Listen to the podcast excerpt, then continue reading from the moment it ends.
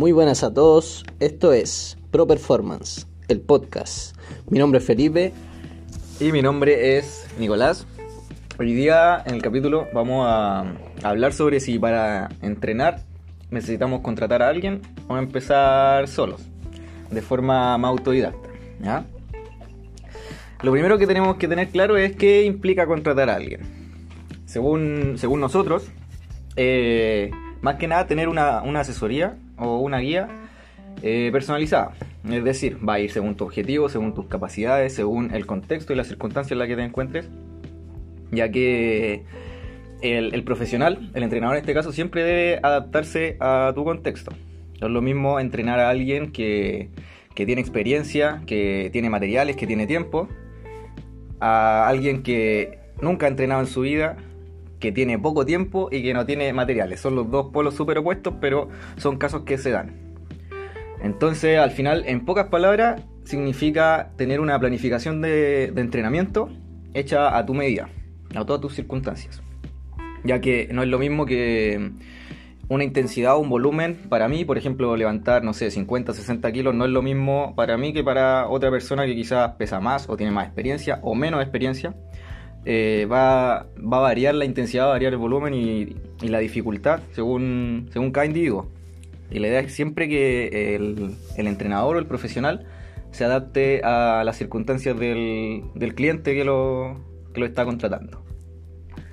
Bueno, en, mi opinión, eh, tener una asesoría personalizada con alguien es como hacerte un traje a la medida va a adaptarse a tu circunstancia. Hay mucha gente que piensa por, no tener dos o tres horas para entrenar, no se puede entrenar.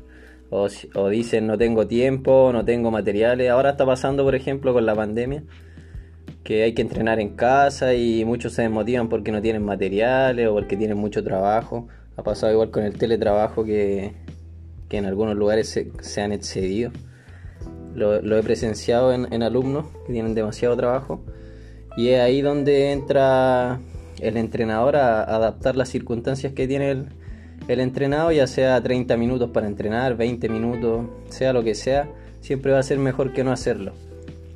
Y como decía Nicolás, eh, la individualización es lo primordial.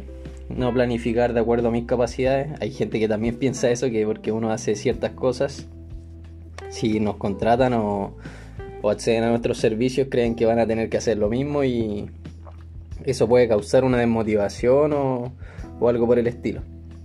Es ahí donde hay que aclarar que los planes son individualizados, que no vamos a pedir que hagan lo que hacemos nosotros, ni lo que hace otro, o, ese tipo de cosas, ¿vale?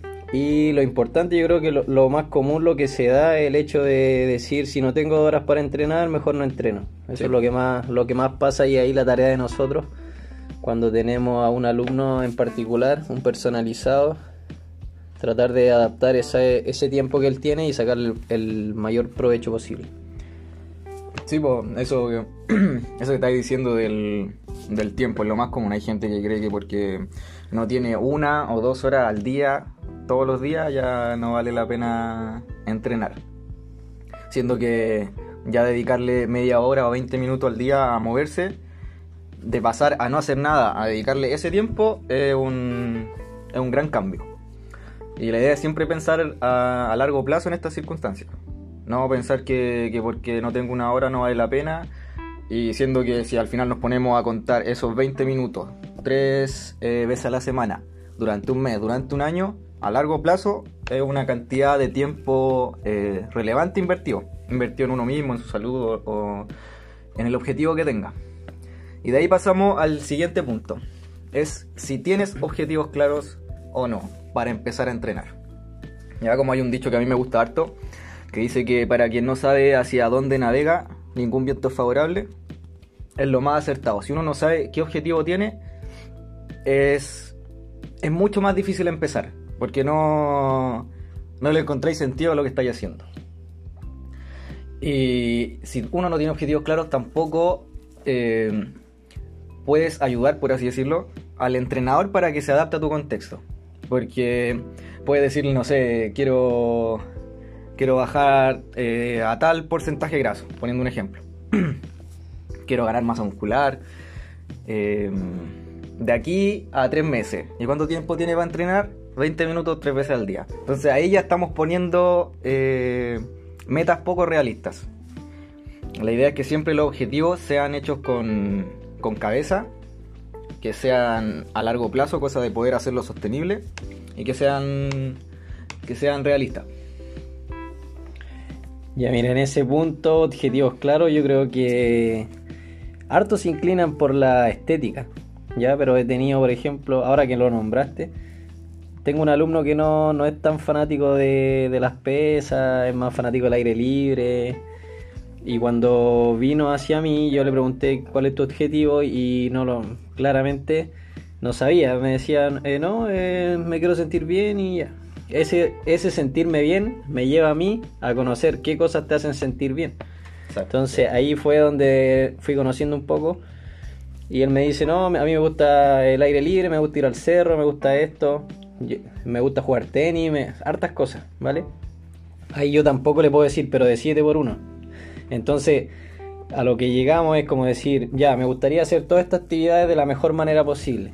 Es ahí donde nos ponemos un objetivo de ser una persona, un individuo, un entrenado, un deportista, como quieran llamarle, integral. Que sea lo que sea que quiera hacer, lo puede hacer, lo puede hacer bien y sintiéndose bien. Claro que no, no vamos a optar a un, gran nivel en todas las disciplinas porque es un poco imposible, porque unas se topan con otra y en capacidad y demás es. Ese objetivo lo tuvimos que aclarar así como entre los dos, como llegar a un consenso. Porque si no lo tenía claro es como a qué enfocamos la planificación. Exacto. No podemos entrenar así por entrenar y, y ahí nos da el contexto, porque cualquier entrenamiento estaría bien de acuerdo a lo que tú a lo que tú tengas como objetivo y de acuerdo al contexto. Sí. Entonces ahí donde tuvimos que nuestro entrenamiento encasillarlo por, por decirlo de alguna forma y enfocarnos a lo que realmente él quiere, que es sentirse bien. Y es ahí donde nos lleva a desglosar todo, a ver los detalles y, y a todos les puede pasar. No todos se inclinan por la estética, pero ahí hay que empezar un poco a ahondar en lo que hablamos en el podcast pasado de la habilidad de blanda, así como porque hay gente que no entra en confianza y no sabe sí, cómo decirte. Entonces es ahí donde se relaciona lo que hablábamos el, el, capítulo anterior. Y ahí podemos designar en conclusión los objetivos que tiene la persona, pero sin objetivos demasiado difícil. Sí, pues además hablando de eso, seguimos con los objetivos. En este caso diste, un, diste el, ejemplo de alguien que quiere sentirse bien. Que a veces eh, eso como objetivo está como no sé cuál, infravalorado, podría decirse. Que la gente cree que a veces los únicos objetivos en cuanto a gimnasio, a entrenamiento, lo que sea, son a nivel superficial, por así decirlo. Siendo que es un objetivo súper válido el querer sentirse bien. De hecho, hay mucha gente que, que entra en el mundo del, del, deporte, de la actividad física o del entrenamiento, buscando ese tipo de objetivos. Mejorar marcas si es que realiza algún deporte, eh, verse bien estéticamente, etcétera, pero al final se terminan quedando por todo lo demás que aporta, que en ese caso es, sentirse bien, pues sentirse bien con un amigo, sentirse realizado en el hecho de lograr, lograr cierto objetivo o simplemente el hecho de hacerlo. De hecho, eh, un objetivo puede ser comenzar a entrenar. Ese, el solo hecho de comenzar a entrenar ya puede ser un objetivo más que válido para empezar. Suficiente para empezar. Entonces también nos lleva al punto del, del, feedback que tenemos que tener con. que tiene que haber entre entrenador y, y, alumno. Que esa es una ventaja igual para alguien que parte entrenando con, con un profesional. Algo que siempre, que siempre va a tener una guía, una motivación o alguien que, que le esté dando ánimo o feedback, feedback eh, de si está haciendo bien las cosas o no, de si tiramos por este lado o nos vamos por este otro y eso hace mucho más enriquecedor y mucho más, no sé si fácil, pero más o menos el proceso en cuanto a, al entrenamiento en general. Oye, otro, otro punto importante, por ejemplo, a los que nos gusta competir o sea cual sea el nivel, este, esta es una época así como difícil en, en ese aspecto. Te lo digo en lo personal que los objetivos van determinados por el número de carreras que yo tengo al año y, y ahora como está todo suspendido me lleva a replantearme los objetivos, así como qué puedo hacer mientras no compito. Y esa también es una invitación a todos los, los, chicos que compiten en cualquier disciplina, a cualquier nivel, que si no tienen competencia ahora mismo no se queden y replantense ciertas cosas que hay, hay harto que trabajar. Yo creo que todos tenemos nuestro punto débil y ahí hay que ahondar en estos momentos, donde no tenemos competencia, no tenemos carrera en mi caso, ¿vale? Esa es como la, la invitación que le hago a todos, a que se replanteen los objetivos si es que su objetivo es competir, porque quizás este año ni siquiera lo podremos hacer. Sí, eh, igual la competencia, por lo menos en lo personal, a mí me gusta harto, pero es cierto que a veces igual te, te limita, ya que todo lo que hace es enfocado a la competencia. Siendo como ahora ya por el contexto en el que estamos, no hay competencia de nada, creo yo eh, es más fácil atacar los puntos débiles que a veces descuidamos porque no son tan necesarios en la competencia o no, no son tan prioritarios en cuanto al tiempo que tenemos para entrenar y no le dedicamos tiempo básicamente. Ahora es un buen momento para darle énfasis a esas cosas que, que a veces dejamos de lado o que no o que no le dedicamos tanto tiempo por, por la rutina que llevábamos antes. Así que ahora es buen momento para, para hacerlo. Y pasando al siguiente tema, eh, el hecho de no tener la asesoría de alguien no es una excusa para, para no comenzar. Ya que hoy en día estamos en la, en la era o en la época donde más información tenemos a la mano. Es cosa de meterse a internet y encontrar miles de, de rutinas, de, de información con respecto al entrenamiento. En Instagram está lleno nosotros mismos ofrecemos, ofrecemos damos tips de, entrenamiento. Entonces, igual se crea ese dilema de, de quizás no saber filtrar o esperar a, contratar a alguien para empezar, ya que no, no, sabemos si confiar en lo que estamos viendo o a veces pensamos que está correcto y no, o puede que esté, eh, puede que esté correcto y no confiamos porque no, no tenemos idea en verdad o no sabemos cómo empezar. Pero eso no debería ser excusa para no comenzar, ya que al final eh, hay un dicho que me gusta mucho que hecho mejor que perfecto. Puede que quizá empecemos y estemos haciendo todo mal, estemos cometiendo errores no graves, pero sí pecar de inocente cuando empezamos a entrenar. Pero yo prefiero que haya gente así, que empiece a entrenar y haga todo mal y no tenga idea de lo que está haciendo, a gente que se quede quieta. Porque esa gente que eh, parte entrenando y quizás no tiene idea, porque obviamente no es su área y no tiene por qué saber. Si le gusta, al final va, va a ir cada vez más perfeccionándose, va buscando información, va a ver esto me sirve, esto no me sirve, o, antes hacía de esta, forma y ahora me doy cuenta que está mal y así va a ir corrigiendo y a medida que va corrigiendo va a ir aprendiendo. Y puede que llegue en algún momento que necesite asesorarse con alguien y ahí ya entra un profesional que lo puede ir guiando de forma mucho más, más efectiva y de forma correcta. Pero que el hecho de no tener a alguien no sea excusa para entrenar, porque es súper cómodo decir, no, sabéis que yo no entreno porque no tengo idea y no tengo plata para que alguien me entrene. Siendo que ahora hacemos un clic y ya tenemos información al alcance de nuestras manos. Bueno, ahí me sumo a las palabras de Nicolás. Es, no es común que la gente tenga entrenador, es algo que no, no está accesible para todos. Si yo no fuera entrenador, quizás tampoco accedería a alguno accedería por el hecho de informarme, estudiar. Eh, igual, por ejemplo, los chicos en sala de máquina igual te pueden echar una ayuda, los instructores, yo también he trabajado como instructor en sala de máquina, nunca se le niega la, ayuda a alguien a corregir una postura, a corregir un ejercicio.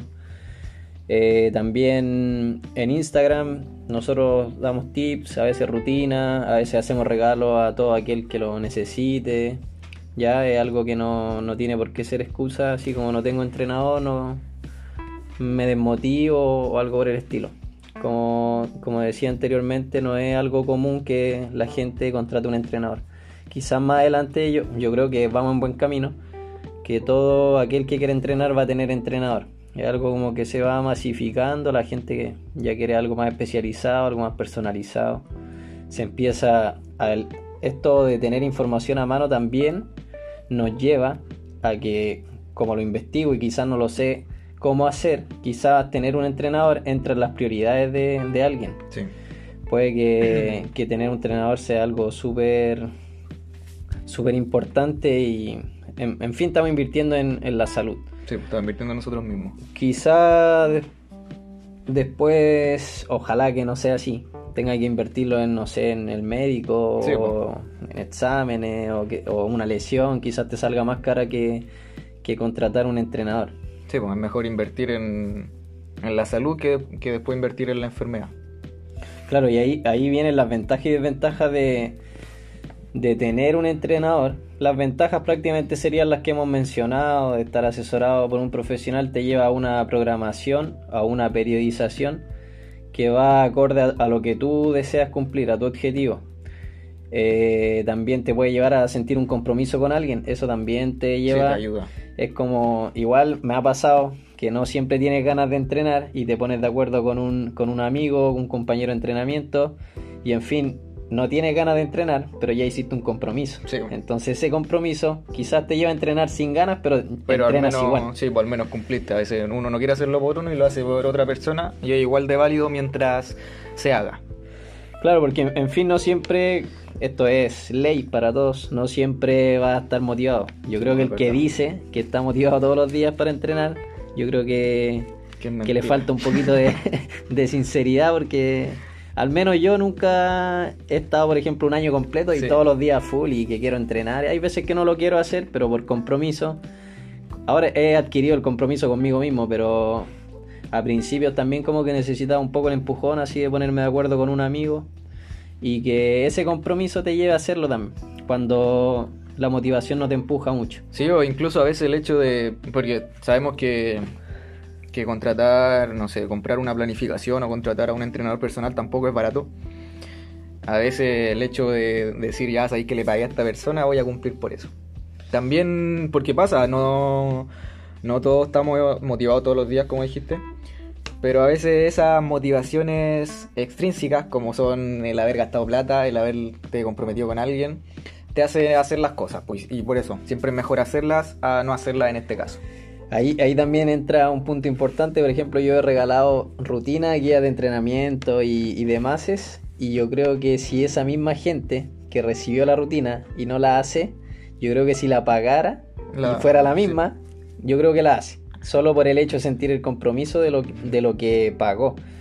Pero como es un regalo, quizás no siente tanto el compromiso. Como hay otros que, que son los que aprovechan el regalo y, y se llevan entrenando y moviéndose en casa, o sea, donde sea. Es ahí donde, donde va a ir el compromiso de cada uno. Sí. Y como te decía, te puede impulsar un poco cuando la motivación no. que no, no tienes la motivación es del día a día y estás comprometido con tu entrenador y ya, tienes que cumplir y, y se acabó. Y después llega la satisfacción de no haber querido hacer el entrenamiento, lo hiciste igual, a lo mejor te dieron ganas en la mitad del entrenamiento, como pasa a veces, y lograste el día. Y Sí. quizás mañana despiertas motivado. Sí, es verdad eso, es verdad. No, y el, el hecho de mm, que dijiste del, del compromiso por, por la plata y, y que uno paga, el hecho de empezar solo, como el punto que mencionamos anteriormente, de, de haber empezado solo a entrenar y tener ese compromiso contigo mismo de, de empezar a entrenar sin saber nada, ya cuando contrates a alguien, si es que algún día lo haces, va a ser todo mucho más, más fácil. Porque el compromiso contigo ya lo tienes. Entonces no necesitas estar comprometido por lo que pagaste o por tu entrenador. O puede que hayan días puntuales que sí, pero la mayoría del tiempo lo vayas a estar haciendo eh, por ti mismo. Y eso si no, si no sientes compromiso contigo mismo por entrenar, tampoco no pasa nada, quizás más adelante lo adquieres. Y pasamos un poco a las desventajas. La desventaja, las desventajas que encontramos en lo personal es el costo. Como lo hemos dicho, el costo de una asesoría, el costo de un entrenador personal o el costo de, no sé, de un gimnasio, sea cual sea tu situación. Esto puede ser el principal motivo. Y aquí llegamos a un punto que, que son las prioridades. Sí. Que quizás no quieres pagar algo en concreto, por ejemplo, asociado a la salud o al entrenamiento o al deporte que quieres realizar, pero te va a otra área de tu vida que quizás te estás gastando el mismo dinero que podrías pagar, invertir en ti, en otra cosa que es algo absolutamente innecesario, sea cual sea el área. Si, yo creo que si te lo planteas, puede llegar a ese punto de decir, es cierto, me estoy gastando este dinero que está mal gastado. Puede ser un análisis personal que yo diga está mal gastado y podría invertirlo en otra cosa. Quizá llegaríamos a, otra, a otro grupo de gente que quisiera invertir en la salud, en ellos mismos, en entrenamiento, en, en un profesor, en una asesoría, sea lo que sea. Quizás si te lo replanteas, puedes llegar al consenso que sí va a contratar a alguien, o a lo mejor te lo replanteas y sigues sin poder acceder. Tampoco pasa nada, como les digo, hay información de sobra, pero esta es como la desventaja más notoria que podemos ver en, el servicio, de que del costo de, esta asesoría o, entrenador. Sí, eso mismo al final. Eh, es la única desventaja que encontramos en cuanto a contratar a alguien que sabemos que poco accesible no es la palabra, porque si nos ponemos a sacar cuentas, como dijo Felipe, al final el que no se gasta una plata en algo se la gasta en otra cosa. Ayer hablábamos, yo le contaba de, de un personalizado que una vez tuve, que, él sacando cuentas se dio cuenta que gastaba la misma cantidad de plata en lo que yo cobraba en, otras cosas, una, una, sustancia que no vamos a nombrar. Eh, se gastaba eso mensual. 120 lucas, por ejemplo, se gastaba mensual. Pero no se daba cuenta, solamente la gastaba nomás. Ya después sacando cuenta se dio cuenta de que, de que se le estaba yendo toda esa plata en eso y que si esa plata no la gastara, sí podía estar entrenando con alguien que lo guiara. Entonces al final es cosa de prioridades nomás. De tener, de tener claro lo que quieres y de ser consecuente con eso. Lo mismo pasa ahora con, todo lo de la cuarentena, de que se cerraron los gimnasios. El hecho de tener materiales en la casa. Es lo mismo, es cuestión de prioridades nomás. Porque al final suelen ser caros. Pero si nos ponemos a sacar cuenta de lo que gasto, no sé, en comprarme no sé, a nosotros que nos gusta tomar café. Vamos a cafetería y gastamos 2.000, 3.000 pesos todos los días. Si uno se pone a sacar cuentas, en un mes o en una semana, es plata relevante que te puede servir para contratar a alguien, para contratar un servicio de lo que sea, de entrenamiento, de nutrición o de lo que sea pero al final estamos dando más prioridad al otro. Si es bueno o malo es cuestión de cada uno y de, la, y de lo consecuente que uno sea con lo que uno quiere. Pero así como hay gente que, como nosotros, que no gastamos esa plata, por ejemplo, en café, o que no gastamos la plata en, en cursos, en libros, hay gente que se las gasta en, en cigarros, alcohol.